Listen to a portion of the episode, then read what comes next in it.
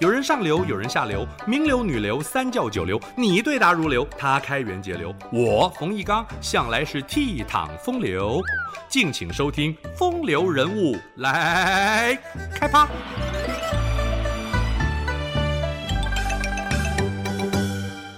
匈奴远遁而漠南无王庭，这是形容汉武帝一改汉初的和亲政策，对匈奴主动出击。缔造了辉煌的成果，期间卫青和霍去病功不可没，而汉武帝对二人破格任用也是慧眼独具。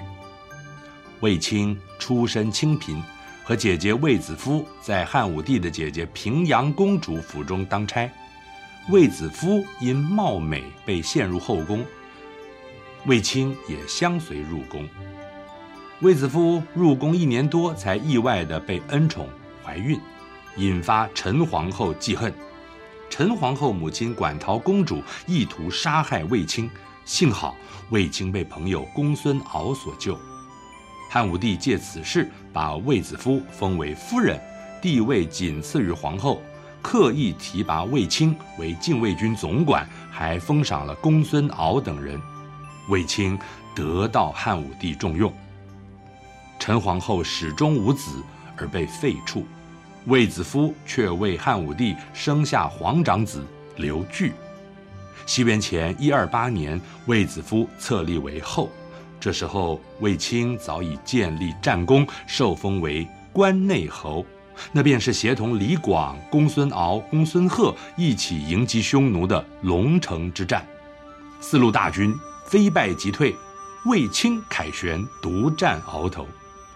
卫青接续出征，每次都能斩敌数千，虏获牛羊百万，收复河套地区，被封为长平侯。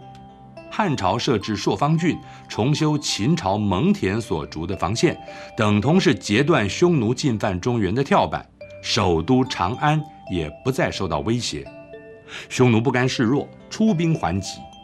汉武帝命卫青率众十万余人远征，卫青再度获胜。汉武帝将他拜为大将军，统领所有汉军，部下也受奖赏。当时共有十一人被论功封爵。卫青当然也有挫败。西元前一二三年漠南之役，部众三千遭到敌军猛攻，不幸全军覆没。随军校尉张骞以及卫青的外甥霍去病开始崭露头角。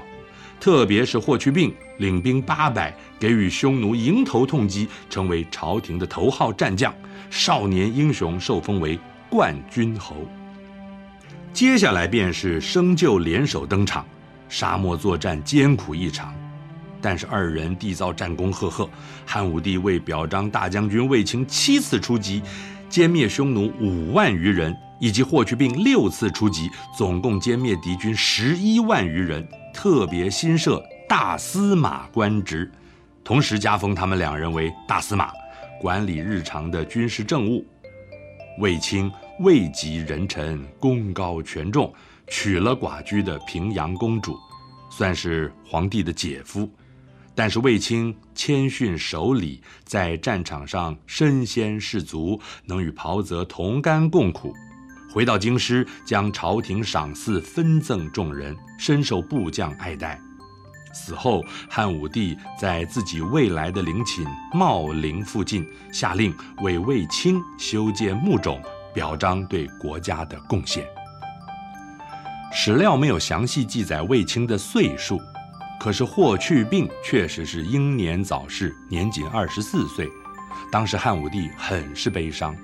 调遣边境五郡的铁甲军从长安到茂陵排列成阵，为霍去病致哀。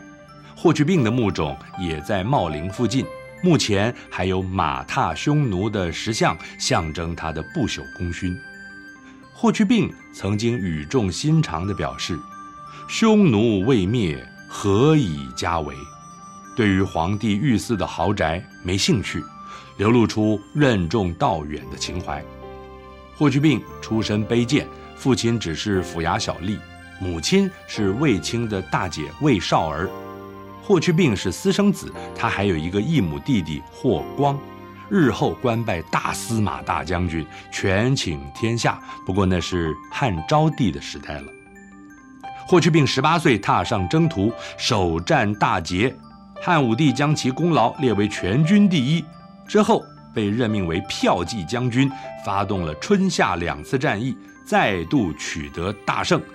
不仅俘获匈奴的祭天金人，还在祁连山歼灭匈奴右贤王主力。将匈奴宗室、朝臣等六十多人一网打尽，匈奴人无奈地哀叹：“是我祁连山，使我六畜不凡席；使我焉支山，使我妇女无颜色。”汉朝完全控制了河西地区，先后设置酒泉、张掖、敦煌和武威等河西四郡。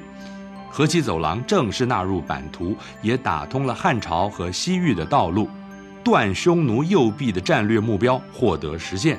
这时候，霍去病年仅二十岁。两年之后，卫青和霍去病各领五万大军，分道出击，进军漠北。这是汉与匈奴之间规模最大、战场距离中原最远，也是最艰困的一场战役。霍去病率军东出代郡，行军两千里，大败左贤王，歼敌七万余人，敌人几乎是全军覆没。汉军继续翻山越岭，擒获匈奴王庭高级官员八十多人，反击匈奴的战争取得决定性的胜利，中原人民再也不必惨遭掠夺和战火屠戮。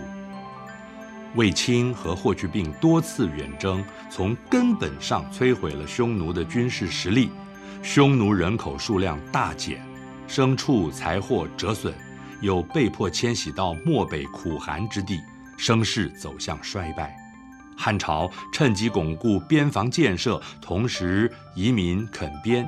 促进中国与中亚、西亚各国人民的往来，扩大了中外交流的规模，对于往后的历史进程有着极为重要的影响。